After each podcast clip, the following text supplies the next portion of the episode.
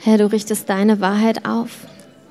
Und wir, wir wollen dich ergreifen, Herr. Du bist die Wahrheit und wir wollen dir tiefer begegnen. Wir wollen dich mehr sehen. Wir wollen dich sehen, wie du bist, König Jesus. Und wir wollen deine Braut sein, Herr. Wir wollen ergriffen sein von dir, Herr. Und wir wollen wirklich alles sehen, wer du bist. Und ich danke dir, dass du uns vorbereitest auf dein Kommen. Danke, dass du wiederkommst. Und danke, dass du uns vorbereitest als deine Braut. Nimmst du uns herein in deine Pläne und Gedanken. Und dafür danke ich dir. Und Herr, ich bete, da wo wir Wahrheit aufrichten, Herr, auch in dieser Stadt, in diesem Land, Herr, Herr dass du uns wirklich ähm, begegnest darin. Aber Herr, dass auch viele dazukommen, Herr, die die Wahrheit an diesem Punkt noch nicht gehört haben und die, die wirklich ähm, ja, empfangen von dir und durch dich, Heiliger Geist. Amen. Ich soll euch von Christoph und Miri grüßen, die können heute nicht hier sein. Und ich freue mich, dass ich euch heute einfach was von meinem Herzen so mitteilen kann.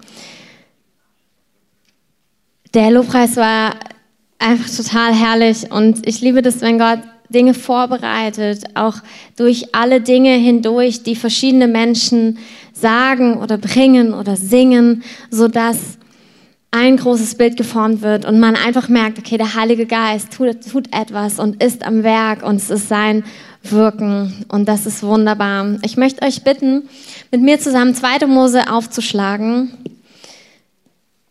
Kapitel 2 beziehungsweise in 3 fangen wir an zu lesen. Ich möchte dich mit hineinnehmen. Viele kennen das vielleicht von euch, die Geschichte von Mose, der ein Sohn Israels war,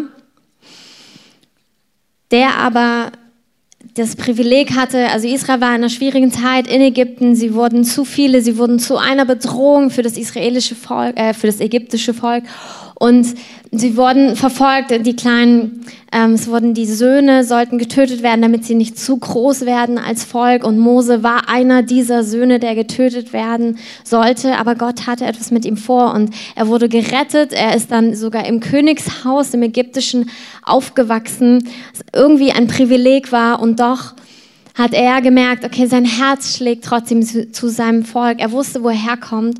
Und dann gab es eine Szene, wo er dann schon erwachsen war und wo er gesehen hat, wie einem seiner aus seinem, seinem Volk Unrecht getan wurde und er hat das selbst gerecht. Er hat es in die Hand genommen, hat das heimlich getan und wurde dann aber auch gesehen und ist dann geflohen aus Angst davor, dass er zur Rede gestellt werden würde oder dass Konsequenzen einfach sind.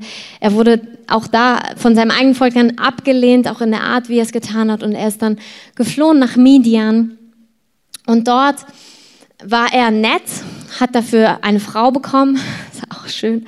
Ähm, sie haben, ach, ist doch so ein netter Mann.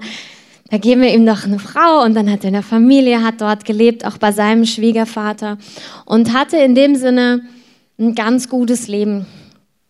Er war nicht unter der Bedrückung, unter dem sein Volk war, aber er hat sich verbunden gefühlt und seinen ersten Sohn hat er Gershom genannt, was heißt ein ähm, der Fremde. Und einfach, es steht hier, er hat gesagt, ein Fremder bin ich in einem fremden Land geworden. Also obwohl er nicht unter der Unterdrückung seiner, seiner, seines Volkes leiden musste, war er doch ein Fremder in einem fremden Land. Und er hat dort, das heißt, die, die Herde seines Schwiegervaters gehütet. Und wir sehen, dass er musste fliehen, weil er etwas auf dem Herzen hatte. Aber wir sehen, dass später Gott genau das wieder erweckt, was er auf dem Herzen hat. Genau das, was er am Anfang tun wollte, in eigenem Denken, das erweckt Gott wieder, seine Leidenschaft erweckt er wieder und sagt, und jetzt will ich es mit dir machen, und zwar auf die und die Art und Weise. Und wir sehen das eigentlich dadurch, dass auch wie er seinen Sohn nennt, er wollte bestimmt zurück zu seinem Volk. Hm. Aber Gott hatte irgendwie eine andere Art und Weise, ihn zurückzubringen. Er hat ihn dann berufen, hat gesagt, du wirst es befreien. Und dann hat er gesagt, Moment, also die Kondition, ähm, darüber haben wir jetzt noch nicht geredet. Und er hatte schon einige Bedenken. Am Schluss hat er es getan und es ist gut gegangen. Aber Gott sieht ihn dort in der Ferne, in der Fremde Er sieht ihn, wie er eine Herde weidet als Hürde. Was übrigens bei einigen Männern Gottes hat es so angefangen. Bei David war es auch so, dass er Schafhirte war, bevor ihn Gott berufen hat, Hirte von Menschen zu werden. Und so war es auch hier, dass Gott ihn gesehen hat, wie er in der Fremde eine fremde Herde, eine Schafherde geweidet hat. Und er hat ihn gerufen und hat gesagt, ich will, dass du Hirte bist. Aber ich möchte, dass du deine eigene, zu deinem eigenen Volk zurückkehrst. Ich möchte dir eine Herde geben. Ich möchte dich als Oberster vorsetzen vor das Volk Israel, dein eigenes Volk. Und ich möchte, dass du sie in die Freiheit hineinrufst. Das ist nicht unbedingt, wie er es sich vorgestellt hat. Ich glaube, er hat es schon gespürt in seinem Herzen, dass er das ist und dass das eigentlich sein Ruf ist. Er hat es ja auch versucht, in die Richtung zu handeln und das zu bewirken. Und jetzt hat Gott, ruft ihn Gott und begegnet ihm. Manchmal spüren wir das Richtige in unserem Herzen, aber Gott hat sagt, wieso und jetzt machen wir es so. Und man denkt so, okay, Moment, so habe ich mir das nicht vorgestellt. Ähm, aber Gott weiß, zu welcher Größe du berufen bist. Gott kennt dich. Hey, wenn Gott dir eine Vision gibt, wird Gott dir auch Schritte und einen Weg dahin geben. Und Gott weiß genau, er, er hilft dir, er ist mit dir drin, er kennt dich und er weiß, er kennt die Größe, zu der du berufen bist. Wie geht das? Wie funktioniert das? Mose sagt nicht einfach, okay, yes, kein Problem, ich bin dabei, sondern wie gesagt, Mose hat so ein paar Bedenken. Und jetzt lass uns doch mal die Strategie Gottes anschauen, wie er Mose rumkriegt. Weil das brauchen wir alle manchmal. Manchmal muss Gott uns rumkriegen. Und ähm, es fängt damit an, Moses unterwegs mit seiner Herde, ist in der Wüste unterwegs. Auch das Manche Berufungen fangen in der Wüste an. Manchmal ist es gerade in der Wüste, wo Gott uns begegnet und etwas Neues aufblühen lässt.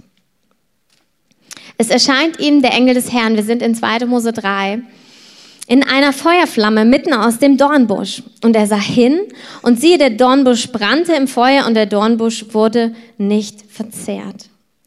Und Mose sagte sich, ich will doch hinzutreten und diese große Erscheinung sehen, warum der Dornbusch nicht verbrennt. In dem Moment weiß Mose noch, also wir sehen später, dass er dann merkt, oh, es ist ja Gott. Das heißt, in dem Moment fand er erstmal faszinierend, was er gesehen hat. Hey, da war ein brennender Dornbusch und er denkt sich, wow, das ist ja spannend, da gehe ich mal hin. So fängt es manchmal mit Gott an.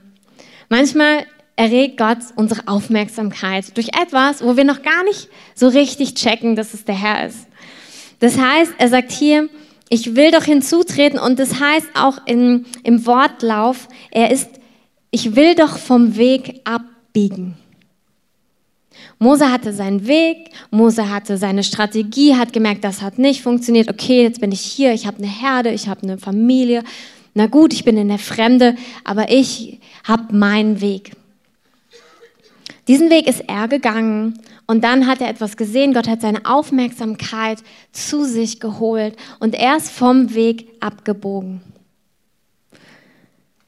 Manchmal müssen wir von Wegen abbiegen. Nicht einfach so, aber da, wo Gott zieht, da ist es manchmal wichtig, auch von den gewohnten Wegen vielleicht mal runterzugehen oder zu verweilen und auf das zu schauen, wo Gott gerade wirbt, wo wir hinschauen sollen. Weil dann heißt es nämlich, als aber der Herr sah, dass der Herr zutrat, um zu sehen, da rief ihm Gott mitten aus dem Dornbusch zu und sprach, Mose, Mose. Als Gott sah, dass Mose vom Weg abgebogen ist, um zu sehen, fängt Gott an zu sprechen. Ich finde es so schön und das Erste, was er sagt, ist sein Name. Hey, wenn Gott dir begegnet, ist das Erste kein Auftrag, ist das Erste nicht irgendwas über irgendwen oder irgendeine Nation, da wo er dich hinruft vielleicht. All das ist total gut. Aber das erste Wort Gottes ist Mose, Mose. Das erste Wort, was er dir sagt, bist du, ist dein Name, deine Identität. Er begegnet dir. Er möchte klar machen, es geht mir hier nicht um eine Agenda, es geht mir nicht um eine Strategie, es geht mir nicht um einen Plan als allererstes, sondern als erstes will ich dir begegnen.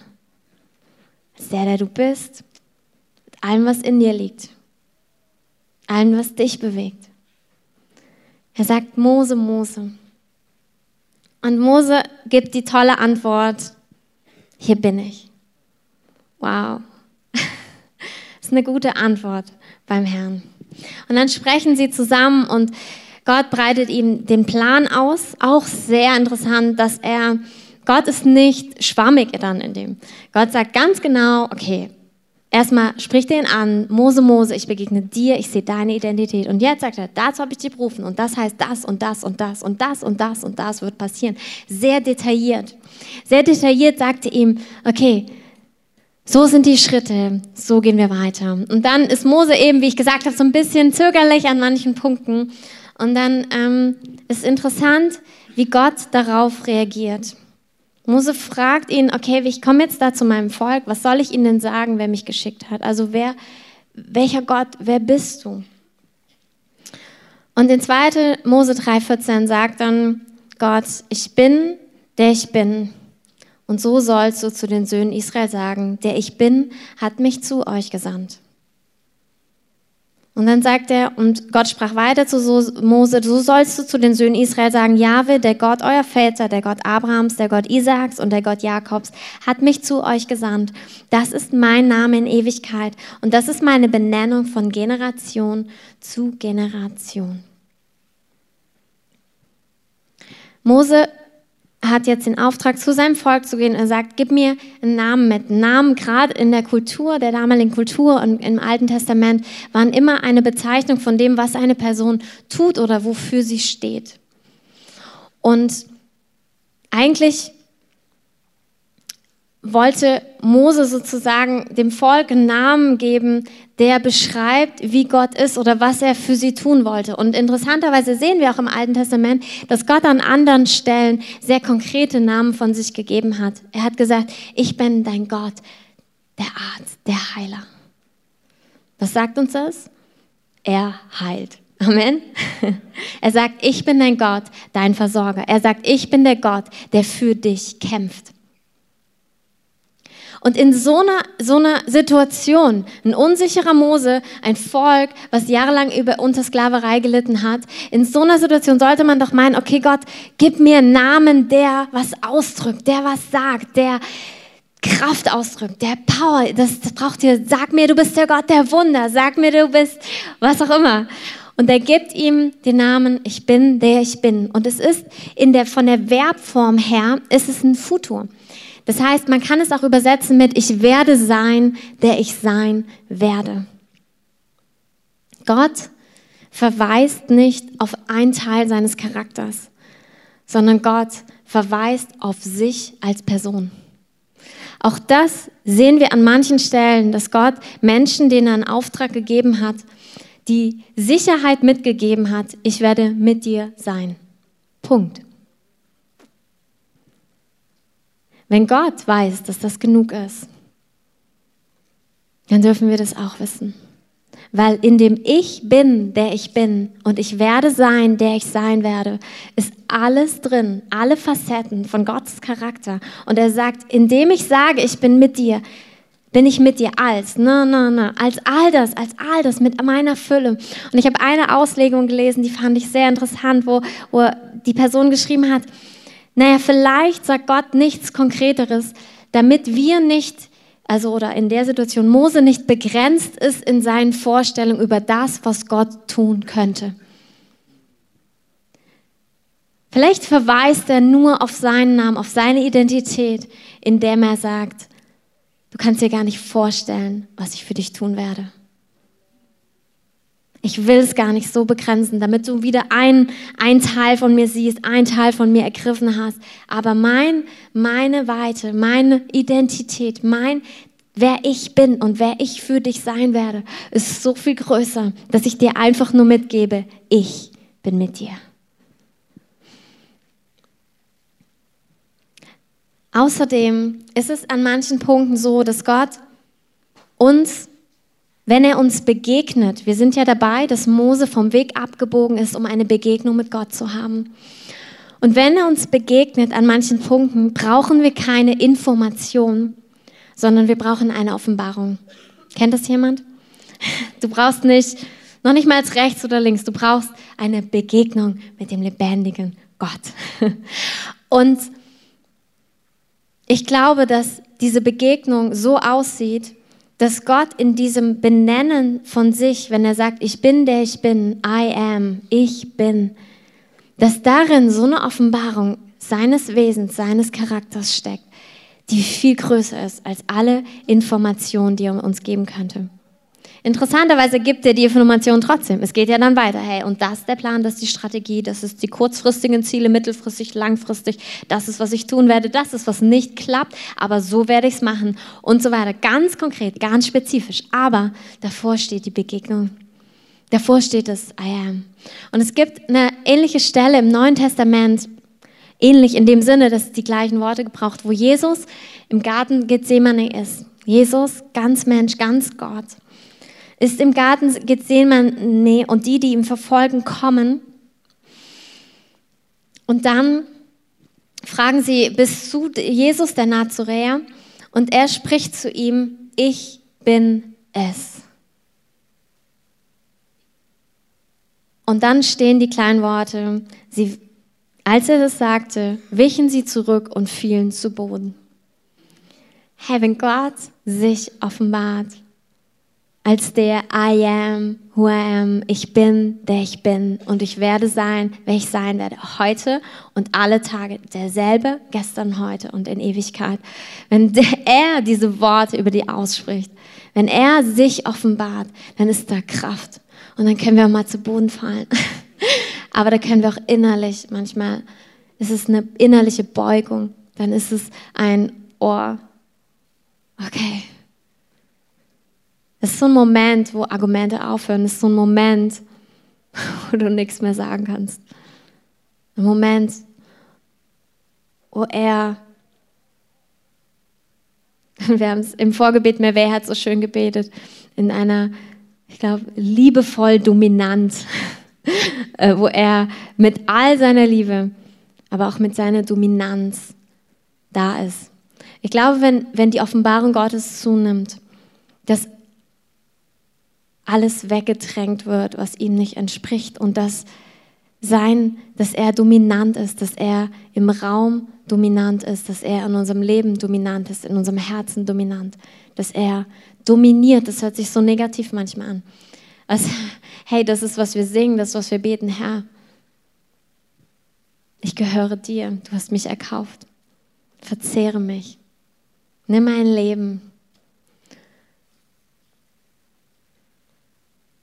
Und dann sagt Gott, er ist ein Gott des Bundes, ein Gott Abrahams, Isaaks und Jakobs. Es sind natürlich ihre Vorfahren. Also er bindet sich hinein in eine Geschichte von Zeugnissen, von Begegnungen den Menschen, wo er sagt, ich bin nicht nur heute, ich war und ich werde sein und ich bin derselbe von Generation zu Generation.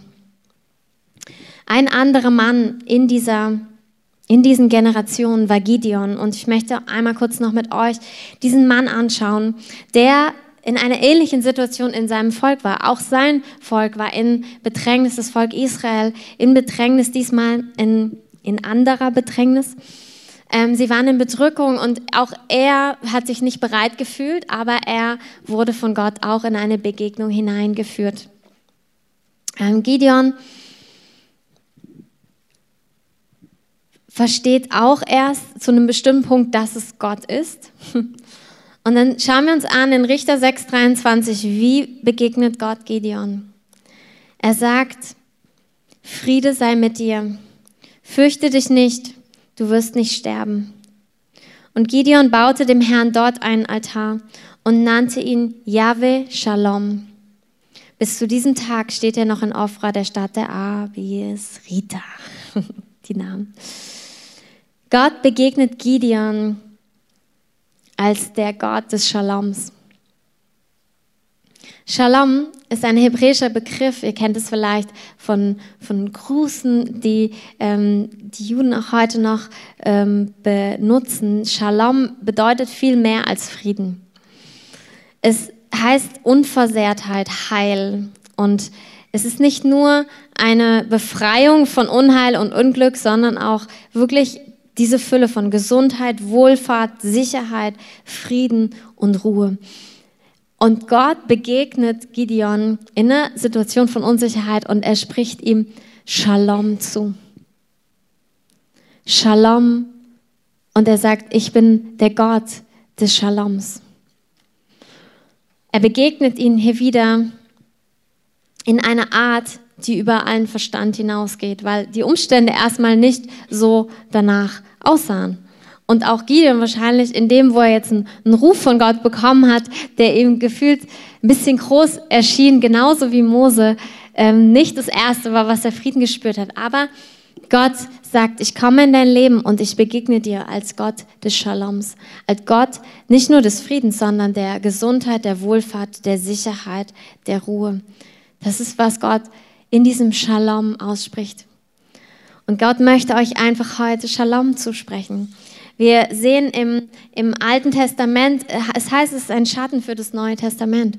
Und wenn wir im Alten Testament von Kämpfen lesen, lesen die ja ganz real Kämpfe waren gegen mit Menschen, ähm, dann ist es im Neuen Testament nicht so, dass wir gegen Menschen kämpfen, aber wir müssen alle stehen in manchen Dingen. Und manchmal ist es gar nicht so, wow, ähm, ich sag mal, ähm, da bedrängt mich jetzt total was, sondern es ist einfach ein Gott spricht eine Berufung über dir aus und dann merkst du, ah, ah dahin, okay, ähm, da geht's hin. Ja, also dafür bräuchte ich jetzt vielleicht doch noch mal ein Wort.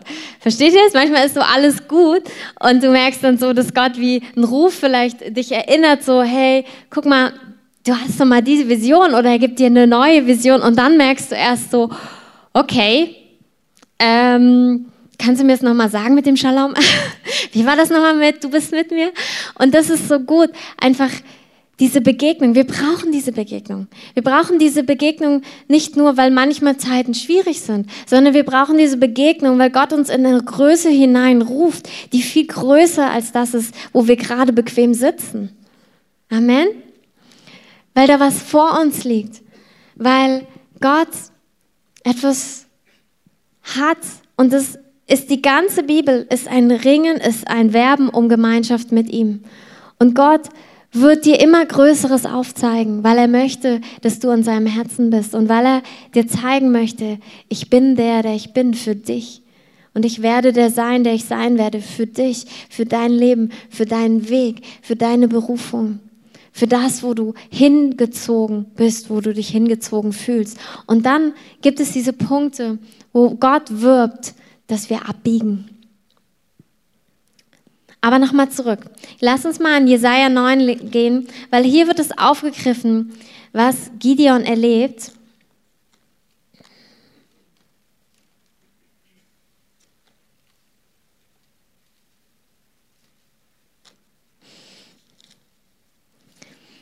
Jesaja 9, da heißt es, das Volk, das im Dunkeln lebt, sieht ein großes Licht.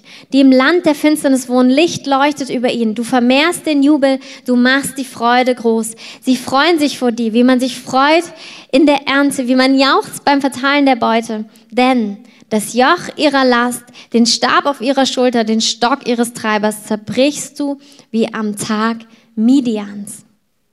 Warum ist es hier verbunden?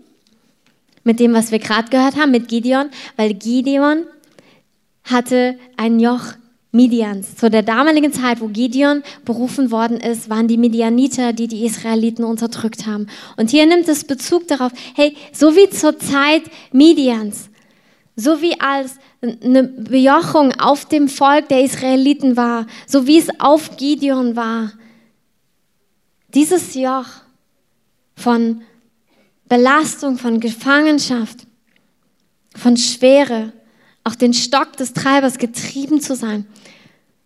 Dieses Joch zerbreche ich.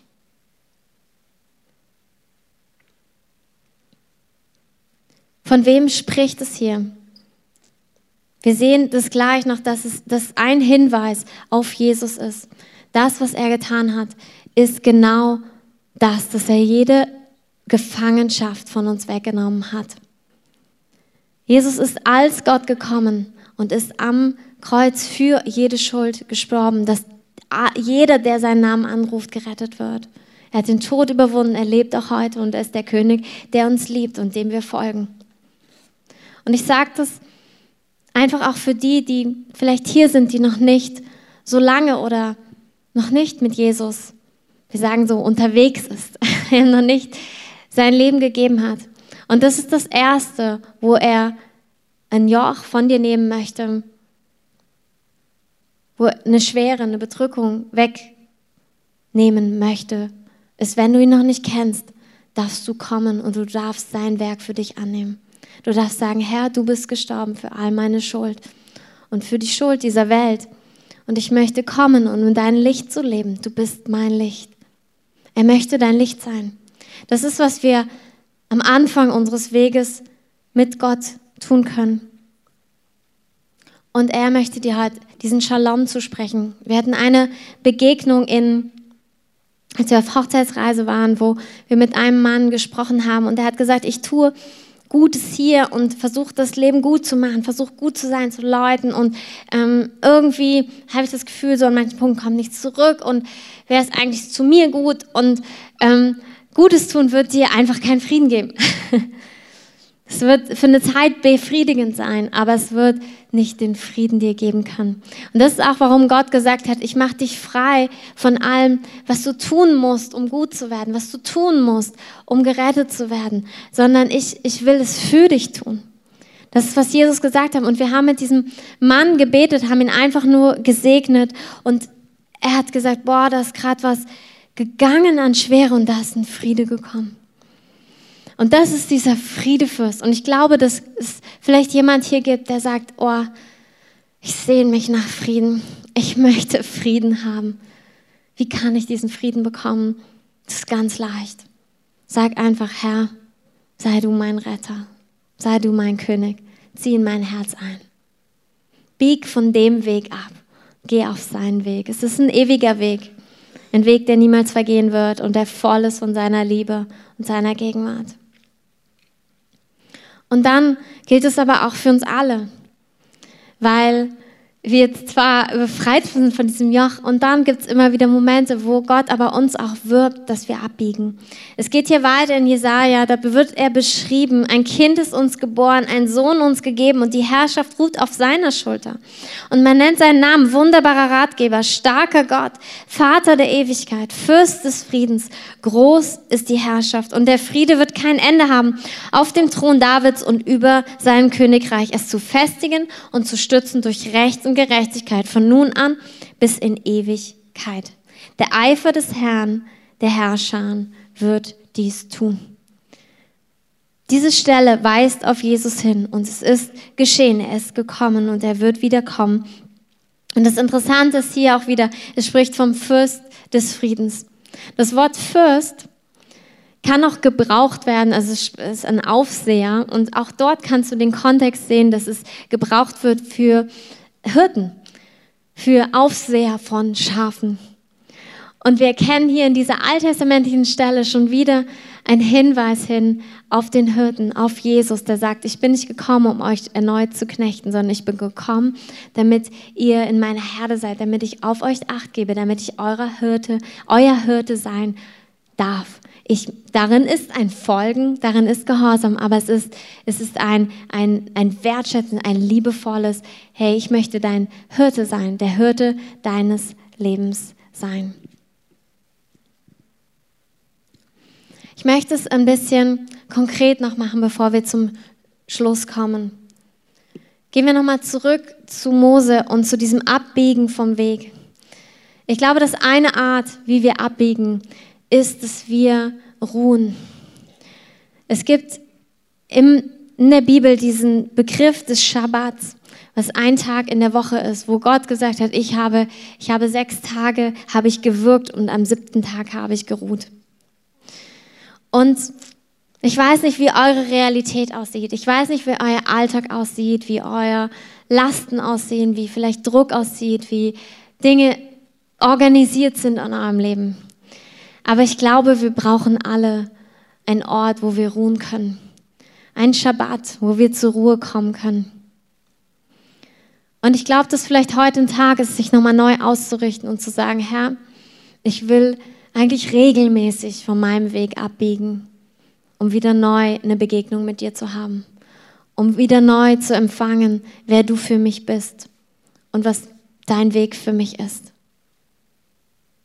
Ich glaube, dass wir diese Begegnung nicht nur einmal brauchen. Wir sehen das im Neuen Testament, dass die Gläubigen immer wieder zusammengekommen sind und neu vom Heiligen Geist erfüllt worden sind. Und der Heilige Geist ist nichts anderes als Gott mit uns. Gott, der in uns lebt und Gott, der uns immer wieder offenbaren will, wer er ist. Es ist wirklich eine Begegnung mit Gott. Deshalb auch dieser Begriff Schabbat. Ich weiß nicht, wie ihr auch das gestaltet, die dies tun. Wir hatten das letztens beim Abendgottesdienst, wo wir ein Zeugnis hier hatten, auch über, wie es ist, wenn man das einhält, auch wenn vielleicht manchmal Druck da ist und wie wir es im Glauben tun können. Dass wir es nicht machen als, oh, okay, ich muss das halt machen, sondern dass wir sagen, Herr, wenn ich einen Tag ruhe, dann wirkst du noch viel mehr für mich weil ich es im Glauben tue, weil ich sage, es hängt eben nicht von meiner Kraft ab, sondern es ist wirklich deine Kraft und deine Vollmacht, die hier irgendetwas bewirkt und nicht ich. Und wenn wir das im Glauben tun und wenn du diesen Glauben nicht hast, dann lass ihn dir schenken von Gott und sag zu Gott, Herr, mir fehlt der Glaube. Mir fehlt es, die Kraft, um das umzusetzen. Oder ich kenne vielleicht noch gar nicht, dass es überhaupt Sinn macht. Dann geh damit zum Herrn. Total in Ordnung. Aber beweg es doch in deinem Herzen. Wo biegst du von deinem Weg ab? Wir können manchmal so auch getrieben sein in unserem Alltag, so von, von äußeren Ansprüchen oder von, von Dingen, die wir machen und tun müssen, dass wir vergessen zu sein, dass wir vergessen, dass Gott sagt, ich bin als allererstes und ich tue nicht als allererstes. Und genauso sind auch wir geschaffen. Wir sind Wesen, die als allererstes sind. Und aus diesem Sein kommt das Tun, auf jeden Fall. Und wir sollen fleißig sein wie die Ameisen, aber Gott möchte uns verwurzeln in seinem Wesen und dafür braucht er es, dass wir immer wieder abbiegen. Schau mal in dein Leben, wie sieht das praktisch aus? Und der Punkt, den ich bei Mose hatte, war, dass Gott Anreize setzt. Ich habe noch nicht erlebt, dass ein Busch brennt und doch nicht verbrennt. Aber ich kenne es, wie Gott wirbt. Und ich kann mir vorstellen, dass es jeder von euch kennt oder dass der Heilige Geist jetzt Dinge zeigt, wo Gott schon geworben hat. Das kann sein, dass es durch ein Lied ist, was du hörst. Es kann ein Gefühl in deinem Herzen sein, dass du merkst, oh, eigentlich sehne ich mich danach. Das kann in Gemeinschaft sein, das kann eine Freundin sein, die dich anruft, das kann ein Freund sein, das kann alles Mögliche sein. Aber lass uns Menschen sein, die das Werben von Gott wahrnehmen und die abbiegen.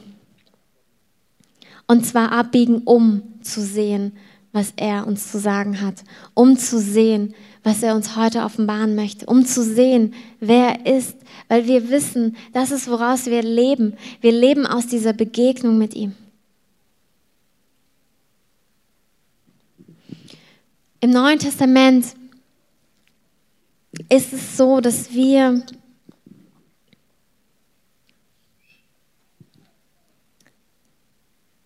in einen Lebensstil gerufen sind von Begegnung. Das soll gar nicht punktuell sein, sondern eigentlich ist es der Heilige Geist hat in dir Wohnung genommen. Er ist da und es gibt so diese, diesen, ähm, diesen Vers, betet alle Zeit, was eigentlich eine, ein Werben Gottes ist, um eine andauernde Gemeinschaft mit dir. Das macht nicht das zunichte, was ich eben gesagt habe. Gott hat genauso, er hat Feste gefeiert mit seinem Volk. Er hat immer wieder Meilensteine aufgerichtet, wo, wo Menschen ganz bewusst sich ausgesondert haben, um zu ihm zu kommen, um ihm zu begegnen. Er hat immer wieder gezogen darum. Und doch sehen wir auch, dass wir in einer Zeit leben, wo wir in einer andauernden Beziehung wirklich mit Gott, in einer Awareness, einer, ein Bewusstsein, Awareness hat sich so schön ähm, seiner, seiner, seiner Gegenwart, seines Daseins leben können. Und ich glaube, dass gerade da, wo wir immer wieder vom Weg abbiegen, dass genau das auch die Momente sind, wo Gott sowas tief in uns hineinlegt, was etwas hervorbringt in unserem Leben, wo wir in einer andauernden Beziehung immer mehr hineinwachsen. Wenn du diese Momente nutzt, wo er dich zieht, wo er dich tiefer zieht an sein Herz, dann wirst du verwandelt in seiner Gegenwart, sodass auch dein Alltag, dein Leben ähm, fruchtvoller, herrlicher, schöner, mehr und näher an ihm wird. Und das gilt für jeden Moment deines Lebens. Die Band kann gern kommen. Ich lese das nochmal vor aus Jesaja 9, wie er sich beschreibt. Es heißt hier wunderbarer Ratgeber, starker Gott, Vater der Ewigkeit, Fürst des Friedens. Das ist der Gott, dem wir begegnen. Das ist der eine. Und ich möchte einfach so zum Ende des Gottesdienstes, nehmt es gerne mit für euren Alltag. Schaut, wie gestalte ich meinen Alltag. Gott hat dir Vollmacht gegeben, dein Leben zu gestalten. Und der Heilige Geist ist dein Helfer in dem und er möchte dir mit Rat und Tat zur Seite stehen. Und all das, was du nicht kannst, das will er in dir bewirken und möglich machen. Er ist da mittendrin mit dir. Aber du bist auch gerufen, Autorität zu nehmen über dein Leben, wie du es gestalten möchtest, auf was du schaust. Es heißt so, es gibt diesen Vers im Neuen Testament, wo heißt, sind auf das, was droben ist. Und das ist eine Entscheidung, das, das dürfen wir entscheiden. Worauf ist mein primärer Fokus? Worauf fokussiere ich mich in meinem Leben? Schaue ich auf die Umstände oder das, was bei mir noch nicht so gut läuft, wo ich sehe, okay, und da ist Raum, mit Gott zu diskutieren über deine Berufung, überhaupt kein Problem. Aber letztendlich fütter dich doch mit dem, was er sagt, damit dein Inneres in dem verwandelt wird dahin, wozu Gott dich berufen hat. Das ist sein Plan und das ist, was in seiner Gegenwart passiert, wenn du immer wieder hörst, wer er ist und was er sagt. Weil diese Worte haben schöpferischen Charakter und sie schöpfen, wie sagt man nicht, sie schaffen etwas, schöpfen nicht, sie schaffen etwas in dir, weil er der Schöpfer Gott ist. Ich möchte zum Abschied, Abschied, Abschluss, ich möchte euch ein Bild sagen. Ich, wir gehen gleich in ein Lied rein und ich möchte euch bitten, es so als Möglichkeit zu nehmen, abzubiegen. Wir sind es schon, wir sind hier, wir sind schon abgebogen. Aber ich spüre einfach, dass Gott uns tiefer ruft. In eine tiefere Begegnung mit ihm. Egal wo wir sind, da gibt es noch mehr. Und ich merke, dass es auch so ein Vorrecht ist, es gemeinsam zu tun mit euch. Das ist eine Ehre, es ist wunderschön. Ich genieße das total, dass wir es gemeinsam tun können. Und ich hatte gestern so ein Bild, dass, dass ich vor dem Haus Gottes stehe, wie ein Bild des Hauses Gottes. Und dass Jesus kommt und sagt, komm rein, komm rein. Und ich komme rein, ich denke, okay, ich komme rein. Und dann stehe ich da, noch gar nicht weit drin und sehe, ich kann es gar nicht sagen, was ich sehe, aber ich sehe ich sehe die Atmosphäre, alles, was da ist. Und ich merke, ich merke nur, boah, das ist heilig, das ist heilig hier. Und dann ist es wie eine Explosion, die nicht aufhört. Ey, Gott ist so viel größer. Gott ist so viel größer. Gott ist voller Kraft und Stärke. Und es ist wie eine Explosion, die nicht aufhört. Wie dieses Feuer, aber es kommt wie auf dich zu und will Gemeinschaft mit dir haben. Wie Feuer das Gemeinschaft mit dir haben will. Okay. Ähm, und ich stehe da und denke, ich, ich, ich sterbe. Also wirklich, das, das geht, also es ist wie Feuer und du merkst, nee, nee, ich, das geht doch gar nicht. Ich, das ich sterbe da drin. Und ich sehe so auf mich runter und sehe aber weiße Kleider. Und das, was Jesus getan hat, er hat uns weiße Kleider gegeben. Er hat dir weiße Kleider geschenkt, damit du kommen kannst in seine Gegenwart, damit du vor ihm stehen kannst. Damit du diesem heiligen, wunderbaren Gott voller Kraft, Stärke, was eine Dynamit, das ist Power, das ist Kraft, damit du ihm begegnen kannst. Und lass uns doch in, zusammen in dieses nächste Lied reingehen. Ihr könnt dazu aufstehen, ihr könnt sitzen bleiben, Augen auf, zu was auch immer ihr wollt. Aber richtet doch euer Herz auf ihn auf, ihm zu begegnen und kommt in das Haus Gottes. Kommt näher, kommt tiefer und lasst uns ihn erheben und einfach in seiner Gegenwart sein für einen Moment.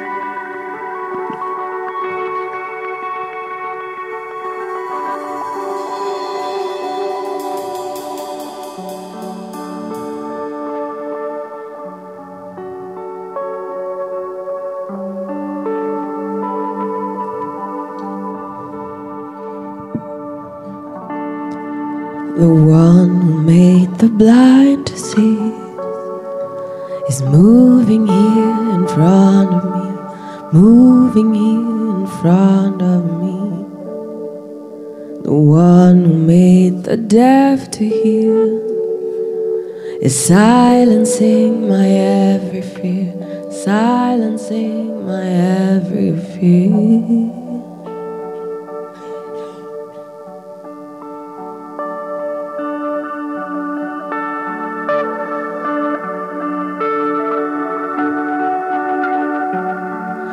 The one who made the blind to see is moving here in front of me, moving here in front of me.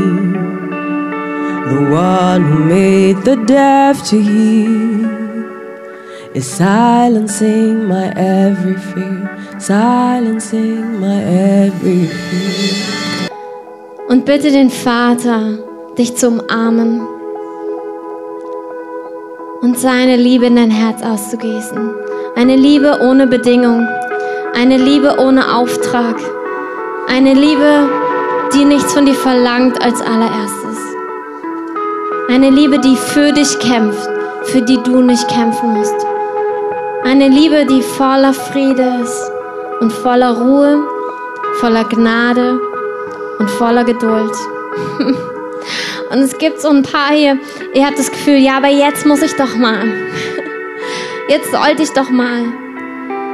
Und Gott spricht eurem Herzen Frieden zu. Shalom.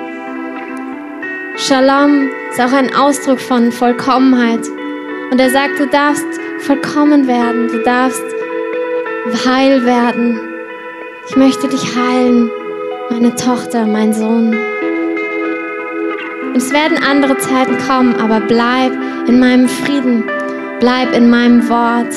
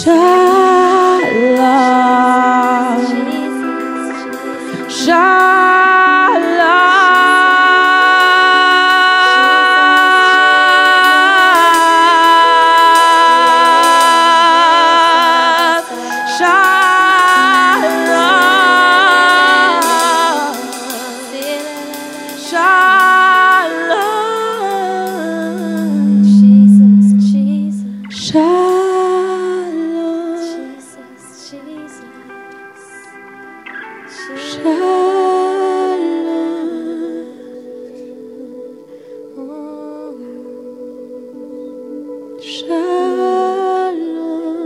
möchte einfach, wenn du das auf dem Herzen hast, kommt gern nach vorne, füllt diesen Raum her. Ich spüre einfach so eine Schwere seiner Gegenwart, die wie so eine Decke ist und kommt einfach nach vorne und geht so unter diese Decke drunter. Es ist wirklich so ein, ich spüre einfach für heute wirklich so ein Einkuscheln in seiner Gegenwart. Ein Einkuscheln bei ihm. Wie in diesem Frieden zu sein. Und der Friede ist nicht eine Sache, eine Friede ist die Person. Und du kuschelst dich bei ihm ein. Komm in diesen Frieden hinein. Komm in diesen Frieden. Komm in diesen Frieden. Wir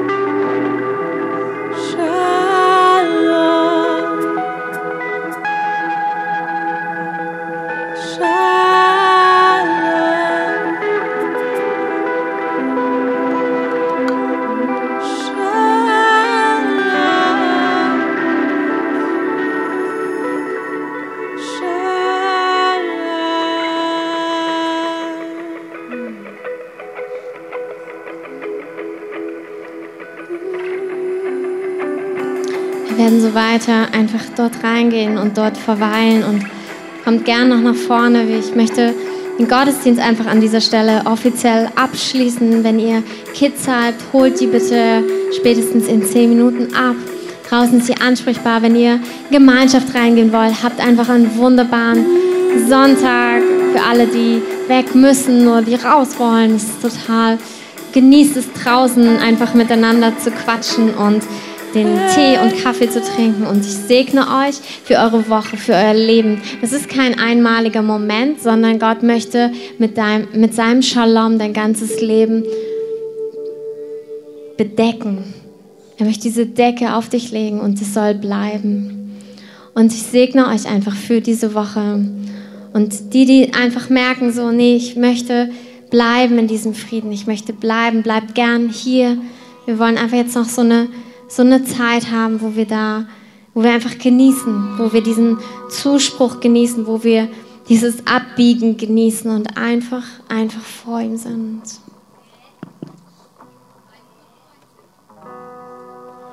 You are heart's desire. Come as a healer. Shout your name over us. You are the mighty redeemer. You are the one we want. Come in your power. Shout your name over us. You are.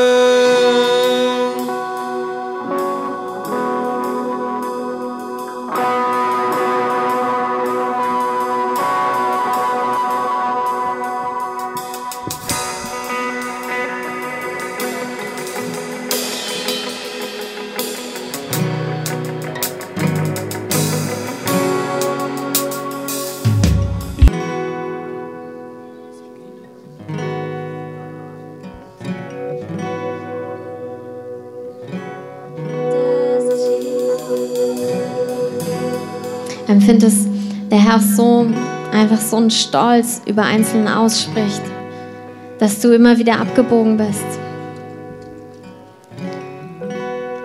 Und da, wo du dich manchmal gefragt hast, bringt es überhaupt irgendwas?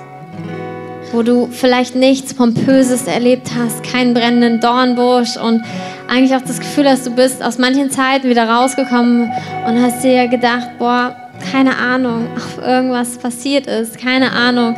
Ich war da, aber ich weiß nicht, ob Gott da war. Und Gott sagt, ich bin immer bei dir. Und er will dir zusprechen, dass alle Zeit, die du ausgesondert hast für ihn, alle Zeit, die du bewusst und manchmal sogar unbewusst, wo du einfach gesagt hast, Herr, begegne mir. Auch da, wo das manchmal anders aussah, als du es dir vorgestellt hast. Der Herr sagt, danke dafür. Und der Herr sagt, ich baue dein Leben. Und jedes Mal wirfst du wieder, das ist wie so ein, so ein ja, so, so ein Konto, wo du drauf sparst und, und da wird einfach Lohn sein. Und, und Gott sagt, ich verändere dich, verändere dein Leben, ich bin dran an dir, ich wirke in deinem Leben, sagt der Heilige Geist. Und er ermutigt dich, er ermutigt dich nicht, nur auf Äußeres zu schauen, sondern wirklich zu wissen, er ist bei dir, er ist bei dir, er ist bei dir und er wird das, was er angefangen hat, er wird es vollenden und er sieht auch das, wo es dich manchmal richtig was gekostet hat. Er sieht das, wo es dich richtig was gekostet hat. Wirklich deine Zeit ihm hinzulegen oder überhaupt auch das zu warten an manchen Punkten. Einfach zu warten auf ihn. Und der Herr sieht es, er sieht es, er sieht es. Und er wird, es wird Lohn haben, es wird, er, er wird daraus was Wundervolles machen. Er gestaltet dich gerade nach seinem Ebenbild. Und er macht etwas ganz, ganz Schönes daraus. Etwas ganz Schönes für dich zum Genuss, aber auch für deine Berufung.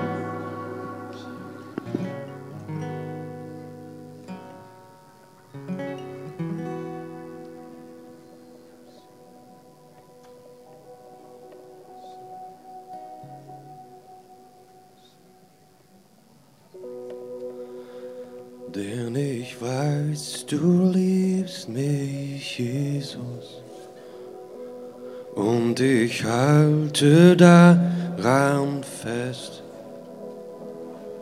Auch wenn alles um mich schwer wird, bist du mein Fels.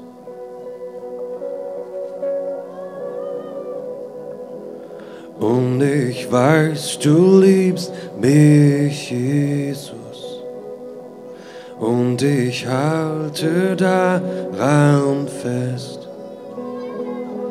Auch wenn alles um mich schwer bist du mein Fels.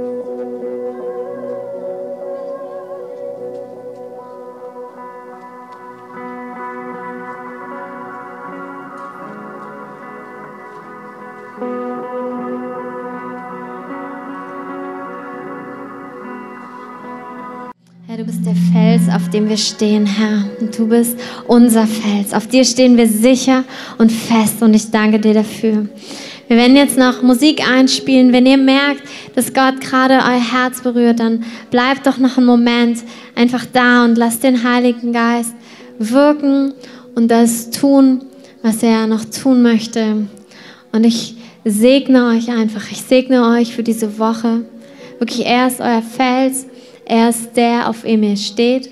Und er ist wirklich ähm, eure Sicherheit. Und der, wo ihr auch, wenn ihr das Gefühl habt, manchmal lauft ihr so einen Weg, immer wieder abbiegen könnt. Danke, Jesus.